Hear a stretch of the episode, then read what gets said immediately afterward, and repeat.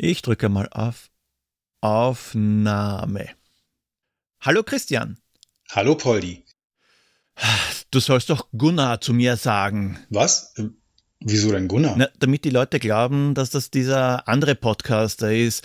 Dann sag mal ein paar Mal einfach Fallhöhe und Wurst und dann merkt das keiner. Es bringt vielleicht ein paar zusätzliche Abonnenten. Ach so, äh, okay, hab's verstanden. Ja, fangen wir nochmal an. Okay, bereit? Bereit. Hallo Christian. Hallo Poldi. Ach, nein, Gunnar. Ah, ich mach die Folge besser allein. Ach Menno.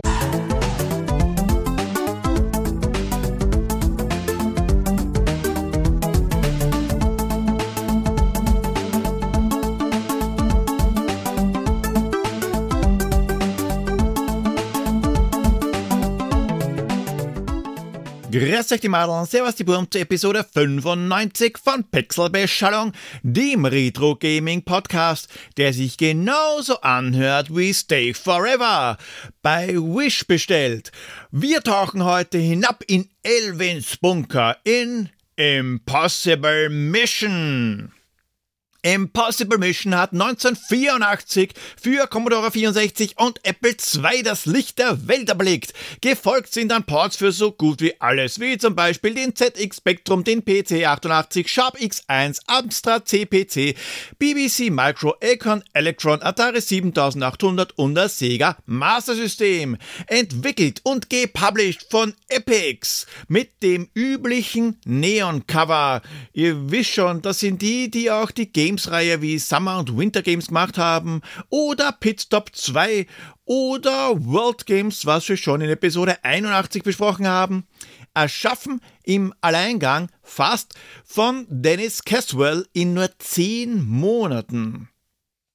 Der 2D-Plattformer, der kann zwar nur alleine gespielt werden, aber das macht nix. Warum krebsen wir denn in dem Bunker herum? Naja, Professor Dr. Elvin Atombender, der fiese Bösewicht, will die Welt zerstören und das geht halt am besten mit Nuklearwaffen. Also hat er sich einfach so in diverse Militärbasen reingehackt und die Codes gestohlen, die er benötigt, um die Raketen abzufeuern. Das ist halt irgendwie blöd für die Menschheit, also wird Special Agent 4125 in Elvins Bunker hinuntergeschickt, um das zu verhindern. Sechs Stunden Zeit hat er, weil so lange braucht der Evil Elvin, um die gestohlenen Codes zu entschlüsseln. Also schlürft Agent 4125 erst einmal Kaffee und schlägt die Zeitung auf.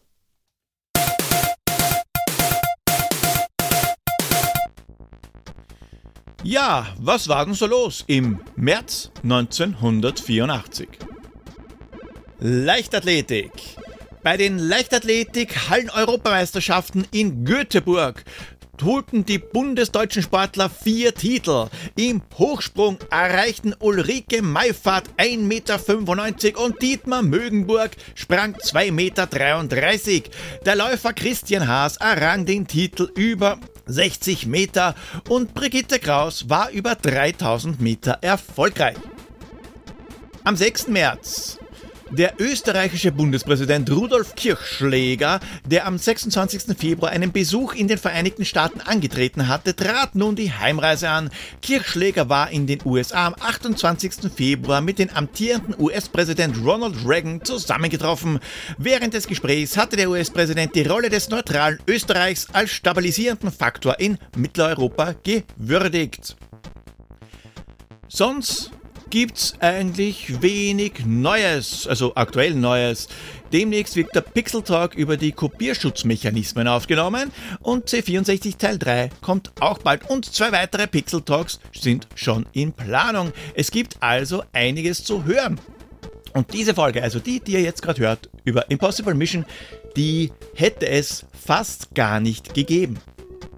Weil ich war fertig mit dem Schreiben des Skripts. Das ist immer schon ein paar Stunden Arbeit. Und ich bin halt manchmal ein bisschen faul. Also habe ich ganz einfach nur den Monitor abgeschalten, weil der Mac, der sollte sich ja eh von alleine dann in den Standby schalten.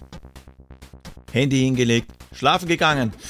Ja, und aufgewacht bin ich dann von einem dezenten Bip, bip, bip, bip, bip, bip, bip, bip, weil ich nämlich das Handy auf die Enter-Taste gelegt habe und mein Handy somit sehr, sehr, sehr, sehr, sehr, sehr viele Leerzeilen und folglich Leerseiten eingebaut hat. So viele Leerseiten, dass ich dieses Dokument nicht mehr öffnen konnte.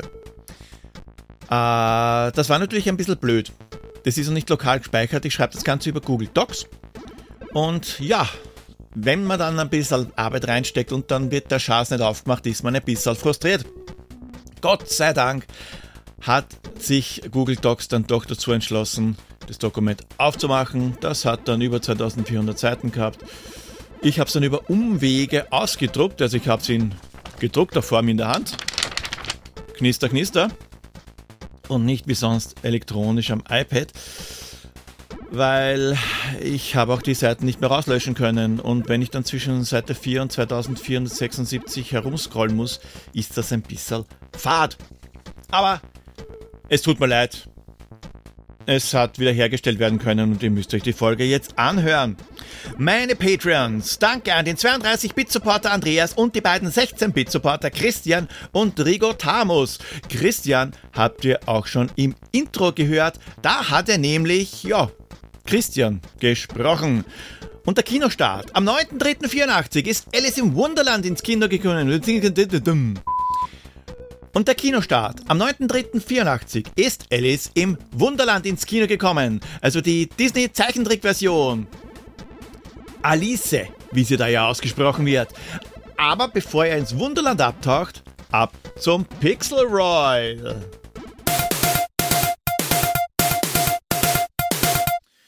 Ja, das Rätsel, das war ja wieder mal viel zu leicht. Lösen wir auf. Das Spiel, das findet indoor statt in einem Bunker. Ist klar. Bleibt ein Weilchen und hört zu, sagt Deckard Kane in Diablo. Doch nicht hierher spricht der Feind, auch wenn er fast das Gleiche meint. Naja, und was sagt er?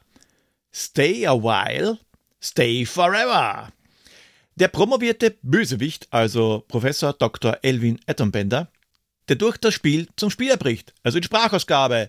Der Held, der heißt wie Riehens Postleitzahl. Riehen liegt in der Schweiz und hat die Postleitzahl 4125. Ja, und außer ah, sagt er nicht viel. Ja, und sechs Stunden Zeit hat unsere Recke, das habe ich ja schon in der Story erklärt. Gewusst haben es folglich einige. Tobias zum Beispiel, der den 6.3. zum Pixelbeschallungstag macht. Gut recherchiert, Tobias, denn am 6.3. feiert Pixelbeschallung Geburtstag. Vier Jahre laber ich euch dann schon voll.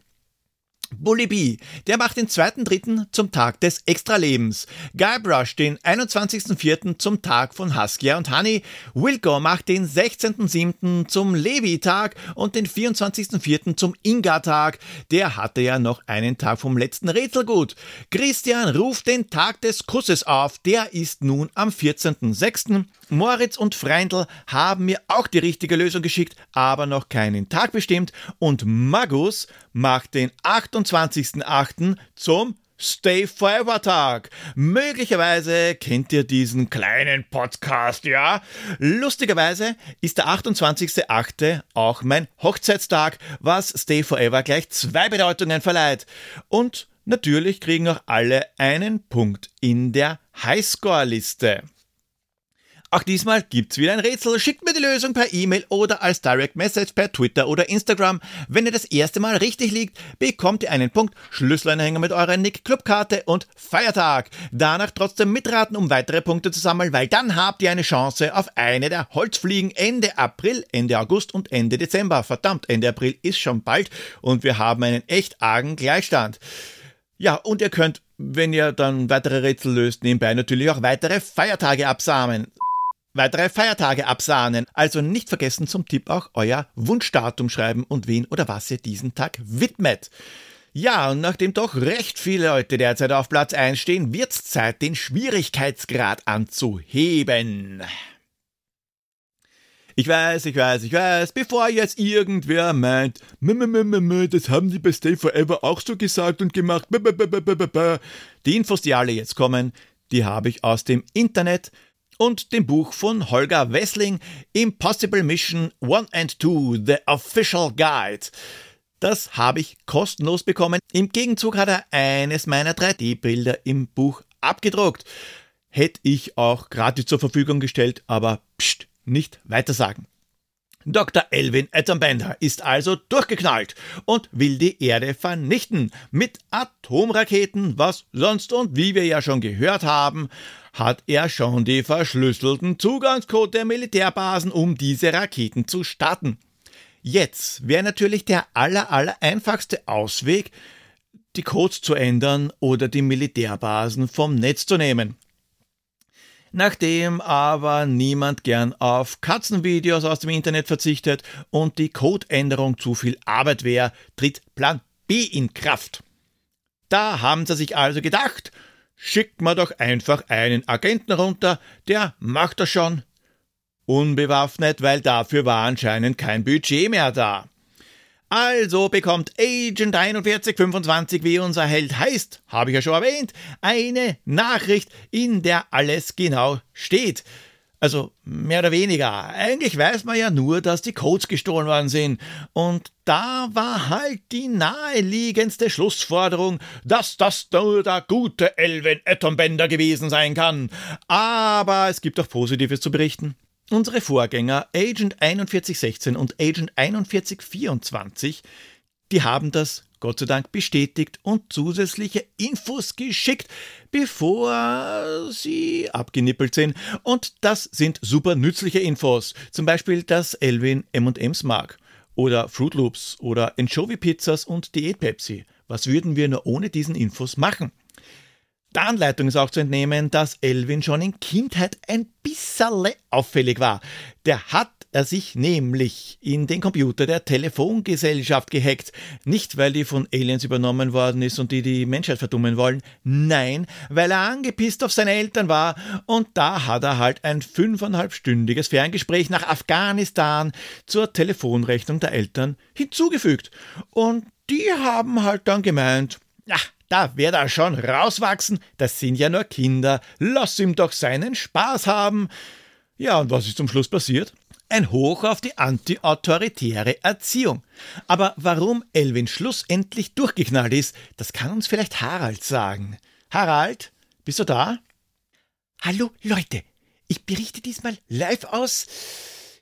Keine Ahnung, wo ich da bin. Harald in Gefahr. Hängen überall Urkunden von einem Elvin Atombender. Kleidung liegt am Boden und es riecht ganz grauslich nach kaltem Kaffee. Mal schauen. Da ist doch jemand. Oh, umgeben von unzähligen Dosen Energy Drinks und Kaffeebechern sitzt da vorne Elvin. Ich bin anscheinend live dabei, wie er die perfekte Punktezahl erreicht. Edwin Ettenbender, der ist nämlich ein riesiger Fan des Spiels Giggling Penguin Invaders from Outer Space in the Vicinity of Ursa Minor. Es scheint so, als habe er tagelang nicht geschlafen, um die perfekte Punktezahl von 100 Milliarden Punkte zu erreichen. Ha, gleich ist es soweit. Ja, so aufgeregt. Noch ein Pinguin 99 Milliarden 999 Millionen 999.785 Punkte.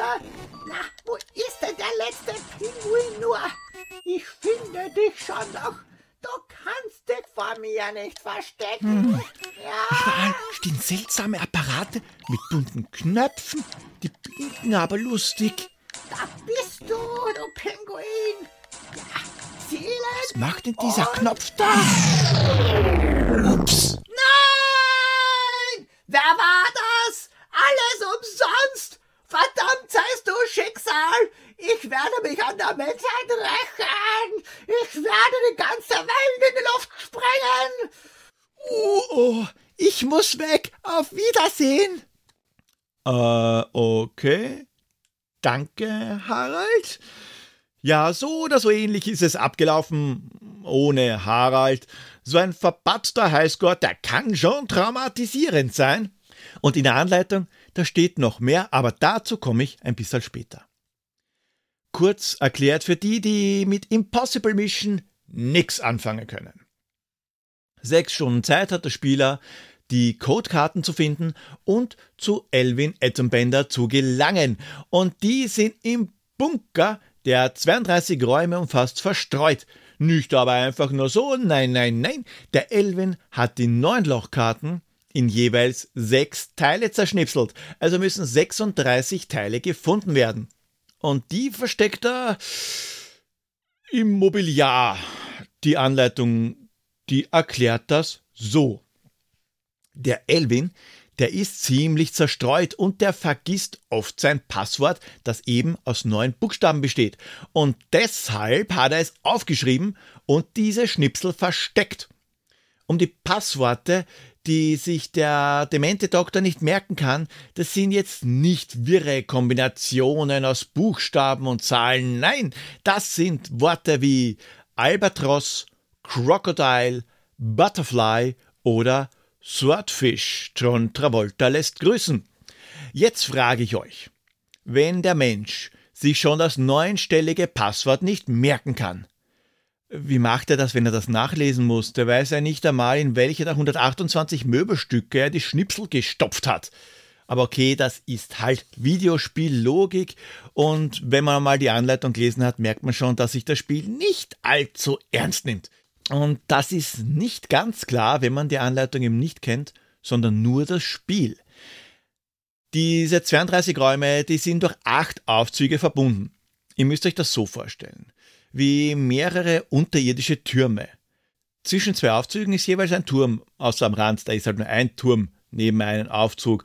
Das heißt aber jetzt noch lange nicht, dass man munter zwischen diesen Türmen herumspazieren kann. Ein Raum ist ein ganzer Bildschirm, da scrollt nix. Das wird eigentlich nur gescrollt, wenn man mit dem Aufzug rauf und runter fährt.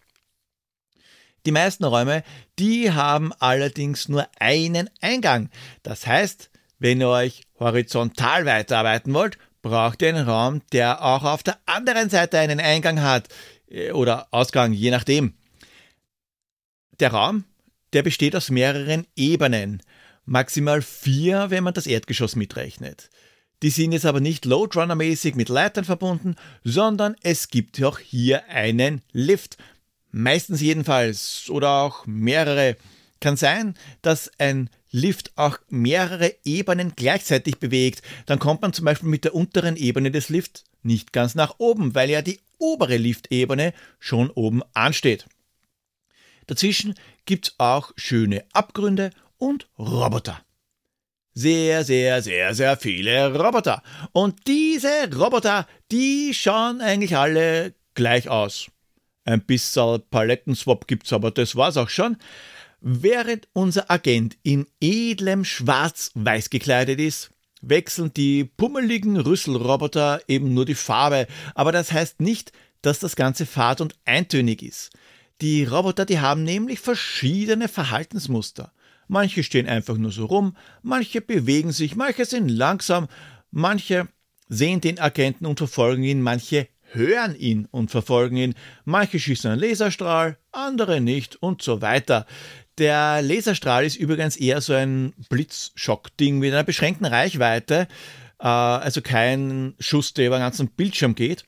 Aber das reicht schon, um uns zu brutzeln.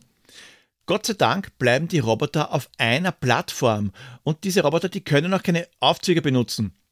Auch das wird in der Anleitung eigentlich mehr oder weniger logisch erklärt. Die werden nämlich durch magnetische Induktion betrieben und dieses System, das ist im Boden eingelassen. Ja, aber kommen wir zum Mobiliar. Da müssen wir ja hin, weil das sind ja die Codeschnipsel. Wo ist denn jetzt das Mobiliar? Ja, auch das ist in der Gegend verstreut. Also Entschuldigung, ich meine natürlich, die Räume sind eingerichtet. Unglaublich, wie viele Badewannen, Klos, Betten, Süßigkeitenautomaten, Schreibtische und weiß der Teufel noch was der Elvin hat. Und wie er da auch immer hinkommen will. Und sogar das, diese Logiklücke, wird zwar nicht geschlossen, aber in der Anleitung behandelt mittels Mitschnitt einer Funkdurchsage eines Vorgängeragenten. Ich betrete gerade einen Raum, das dürfte ein Wohnzimmer sein. Seltsam. Die Einrichtung, die steht auf Laufstegen hoch über dem Boden. Keine Ahnung, wie ich darauf kommen soll. Ich kann einen Kamin und ein Sofa direkt über mir sehen. Wie kann man nur so leben? Moment, ich glaube, ein Roboter hat mich gesehen. Ah! Aber hey, irgendwie kommt man immer ran. Das ist die Herausforderung des Spiels, sonst wäre es ja ein bisschen fad. Und durchsuchen tut man die Einrichtung, indem man die Joystick nach oben hält. Die Sachen, die sind nicht einfach puff durchsucht, sondern das dauert natürlich ein bisschen. Der hat ja keinen Röntgenblick. Und kleinere Gegenstände sind schneller durchsucht als größere. Man muss die auch nicht am Stück durchsuchen, das kann man sich ein bisschen aufteilen. In diesen Möbelstücken, da findet man jetzt nicht nur Codeschnipsel, nein, nein, nein. Manchmal findet man auch äh, nix. Oder weitere Passworte. Ja, noch mehr davon. Aber die sind dann nicht, um die Tür zu Elvin zu öffnen, sondern damit kann man Lifte im Raum resetten oder die Roboter für kurze Zeit ausschalten. In jedem Raum befindet sich nämlich ein Computerterminal, über das man diese Boni einsetzen kann. Lifte resetten ist praktisch, wenn zum Beispiel ein Sprung daneben gegangen ist und man jetzt den zuvor benutzten Lift nicht mehr benutzen kann, weil man nicht mehr rankommt. Roboter ausschalten hat den Vorteil, dass einen die Roboter zum einen nicht mehr verfolgen, nona, sind ja ausgeschalten, und sie schießen auch nicht. Und Agent 4125 wird bei Berührung nicht pulverisiert. Das ist manchmal auch zwingend notwendig. Zu Beginn des Spiels werden nämlich die Räume durchgemischt und zufällig verteilt. Und nicht nur das, auch die Roboter, die werden zufällig platziert, maximal vier Stück pro Raum. Und wenn jetzt ein Roboter auf einer kurzen Plattform herumhirscht und wir müssen einen Kühlschrank darauf durchsuchen, Prost, Mahlzeit. Durch die zufällige Platzierung hat man zwar eine feine Abwechslung, aber das hat eben auch Nachteile. Und wenn euch einmal die Roboschlafcodes ausgehen, kein Problem. Entweder neue suchen oder man geht in einen der beiden Bonusräume. Die sind relativ leicht zu erkennen an dem überdimensionalen Lazy Jones Gedenkmonitor mit Archon Schachmuster. Da werden einmal drei Felder aufgedeckt. Bei jedem Feld wird auch gleichzeitig ein anderer Ton abgespielt und wir müssen dann die Felder mit den entsprechenden Tönen nach der Reihe auswählen und zwar vom niedrigsten Ton zum höchsten. Hat man das dann geschafft, gibt es den Bonus und man kann noch eine Runde spielen und noch eine und noch eine, aber es wird halt immer schwieriger, weil ein Feld dazukommt. Drei Felder gehen noch, vier auch, fünf und sechs vielleicht dann, aber ab sieben Felder wird es dann schon ein bisschen haarig. Sicher kann man stark bewachtes Mobiliar auch Stück für Stück durchsuchen, habe ich ja kurz erwähnt. Man muss nicht im einen Rutsch so lang hochhalten, bis der Balken voll ist. Aber das ist oft wirklich mühsam oder schlichtweg nicht möglich. Wenn der Agent von einem Roboter pulverisiert wird, wird er zum Eingang des Raums zurückversetzt. Das klingt ja nicht so schlimm, also wir haben jetzt nicht nur drei, vier Leben und das Spiel ist zu Ende. Aber jeder Tod kostet zehn Minuten. Nachdem man pro Tod zehn Minuten verliert, hm, kann das schon knapp werden. Da gehen sich zwar theoretisch einige Tode aus, ich weiß schon. Praktisch ist es aber echt, echt leicht, ins Gras zu beißen. Es sind ja nicht nur die Daleks mit Hupe am Kopf. In manchen Räumen gibt's eine Heatseeker-Kugel. Da war der Designer nicht mehr so kreativ. Eine schwarze Kugel, die auf direkten Weg zum Agenten steuert.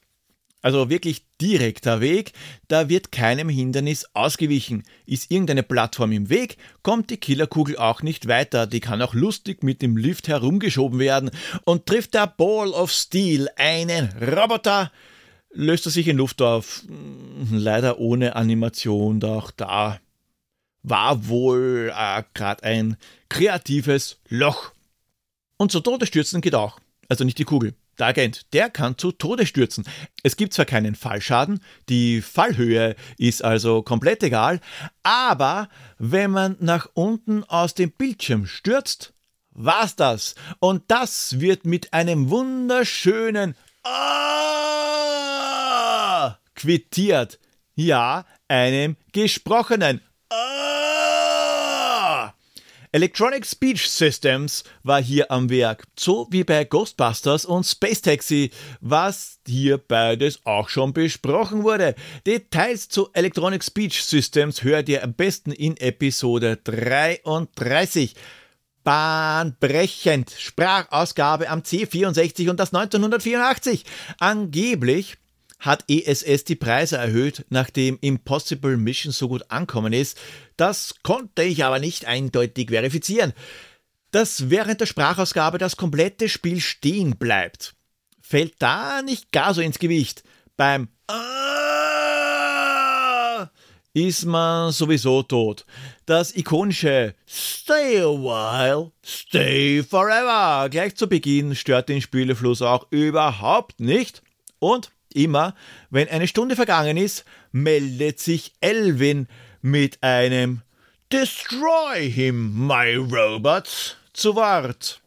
Am Ende lacht Elvin im Falle eines Game Overs oder er ruft No, No, No mit anschließender Frauenstimme, die unseren Sieg mit Mission accomplished, congratulations bestätigt. Aber soweit muss man mal kommen. Dabei hilft uns unser MI A9366B Taschencomputer, der eingeblendet wird, sobald wir einen Raum verlassen. Außerhalb der Räume tut uns nichts weh, da lauert keine Gefahr, da kann man sich mehr oder weniger Zeit lassen. Und da belegt das untere Drittel des Bildschirms der Computer, der eine Automap anzeigt. Der kartografiert brav mit, damit wir einen ganz groben Überblick haben, wo sich denn die Räume befinden in welchen noch was zu holen ist, das müsst ihr euch schon selber merken. Mit dem Computer kann man auch das Spiel pausieren. Ein Druck auf die Feuertaste blendet den Mauspfeil, also eher eine Maushand ein, um die Optionen zu wählen. Hauptaufgabe des Computers ist aber die verdammte verdammten Kartenschnipsel zusammenzusetzen. Aber nicht automatisch. Das kann das Teil wieder nicht. Nein, da müssen wir schon selber Hand anlegen. Und diese depperten Lochkarten, die sind nicht einfach nur zerrissen. Nein, der Elvin, der war anscheinend Scrapbooking-Fan und hat da ein paar Stanzen übrig gehabt, mit denen er einfach drüber gegangen ist. Danke aber auch die richtigen Teile übereinander gelegt und fertig ist die Karte. Theoretisch, weil die Teile, die muss man erst einmal raussuchen und nachdem immer nur zwei Karten des Inventars gleichzeitig angezeigt werden, ist das jetzt nicht gerade super einfach, vor allem, weil mit großer Wahrscheinlichkeit die Orientierung der Karte nicht stimmt. Die Kartenteile, die können nämlich horizontal und vertikal gespiegelt werden.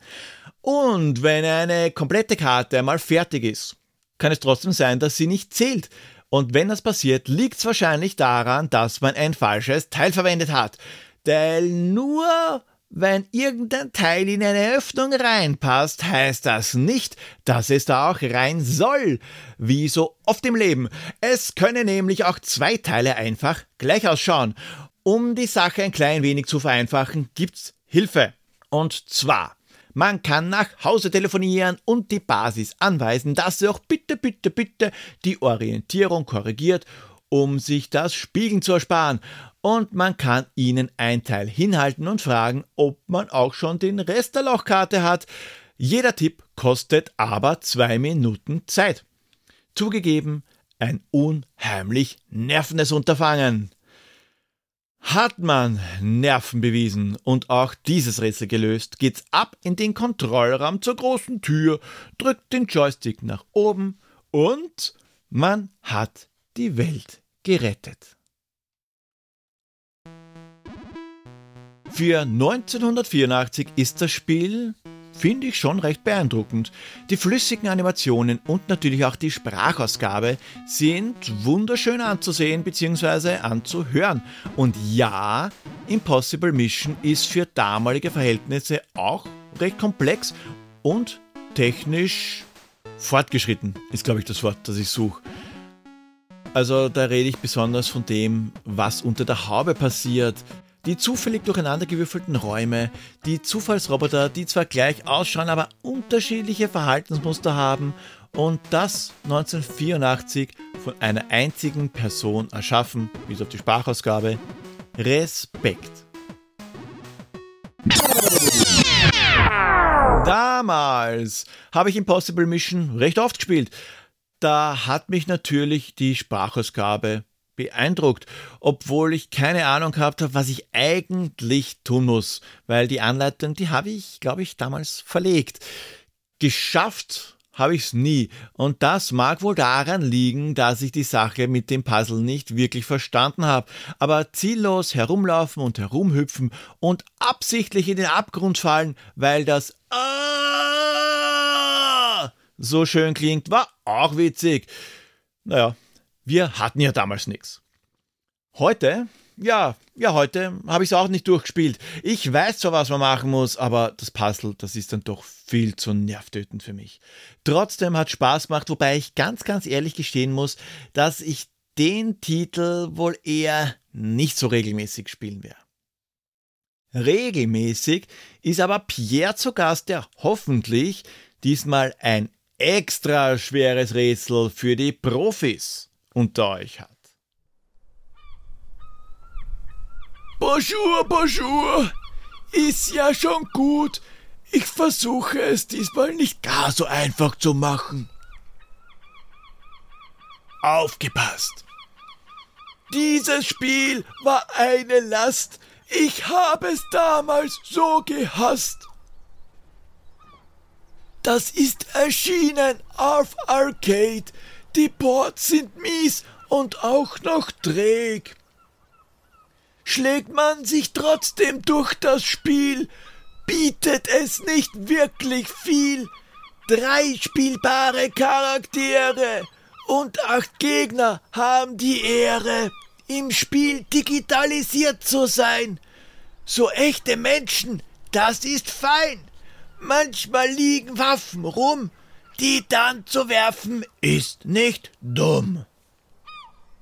Gemessen wird Erfolg mit Geld. Am Gabelstapler thront der Held. Und als Bonus, wer hätt's gedacht, wird ein Mirror-Match gemacht. Viel Spaß beim Spielen, Poldi. ich verzieh mich einmal in meine Grube. Au revoir. Ja, danke, Pierre. Es wird ja einen Heiden Spaß machen, die nächste Episode vorzubereiten. Ah. Das war's aber noch nicht mit Impossible Mission. 1988, ganze vier Jahre später, ist die Fortsetzung Impossible Mission 2 rausgekommen. Und nochmal später gab's dann 1993 Teil 3, nämlich Impossible Mission 2025 für Amiga und Amiga CD32 eine, ja, ungünstige Wahl an Exklusivität, aber dafür beinhaltet es das Original Scudi. Das war aber gar nicht so einfach für das Team, das zu bewerkstelligen, weil der Quellcode von Impossible Mission 1 ist leider bei einem Erdbeben verloren gegangen. Impossible Mission ist recht einfach heute noch zu spielen von den ganzen Ports und Neuauflagen auf neuere Systeme unter Anführungszeichen einmal abgesehen, wobei ich anmerken muss, dass 15 Euro für die Switch-Version schon ziemlich frech ist. Impossible Mission ist auch beim The C64 Mini und Maxi dabei, beim DTV64 Okay, der ist jetzt auch schon ein bisschen sehr retro, aber auch in der The C64 Collection One des Evercade und in der Bibliothek der Streaming-Plattform Einstream ist der hüpfende Agent beinhaltet. Und es gibt auch eine kostenlose Browser-Version auf einer ungarischen Seite. Keine Ahnung, wie legal das ist. Deswegen, ich habe gehört, es gibt eine Browser-Version. Also gibt es keine Ausrede, Impossible Mission nicht zu spielen. Habt ihr eine Idee, welches Spiel Pierre sucht? Dann schreibt mir euren Tipp per E-Mail pixelpoldi.pixelbeschallung.at oder Social Media. Wollt ihr, dass ich mir ein bestimmtes Spiel vornehme, dann lasst es mich wissen und auch wenn ihr eine Idee für ein Intro habt, könnt ihr Pixelbeschallung mitgestalten. Folgt mir auf Twitter at pixelpoldi, Instagram at pixelbeschallung, Mastodon at pixelbeschallung at podcasts.social oder schaut bei www.pixelbeschallung.at vorbei. Da findet ihr alle Social Media Links und auch Wege, wie ihr mich unterstützen könnt, wie zum Beispiel Patreon, Amazon Wishlist, Coffee und so weiter. Und Poldis Weisheit Nummer 95. Wenn ihr mal ein böses Superhirn ausschalten müsst, nehmt einen Computer mit größerem Display mit. Baba! Du, Poldi, darf ich vielleicht doch wieder mitmachen? Okay, okay, bei der nächsten Folge bist du dann wieder dabei. Da machen wir dann den Teil 3 des C64 Specials. Yippie!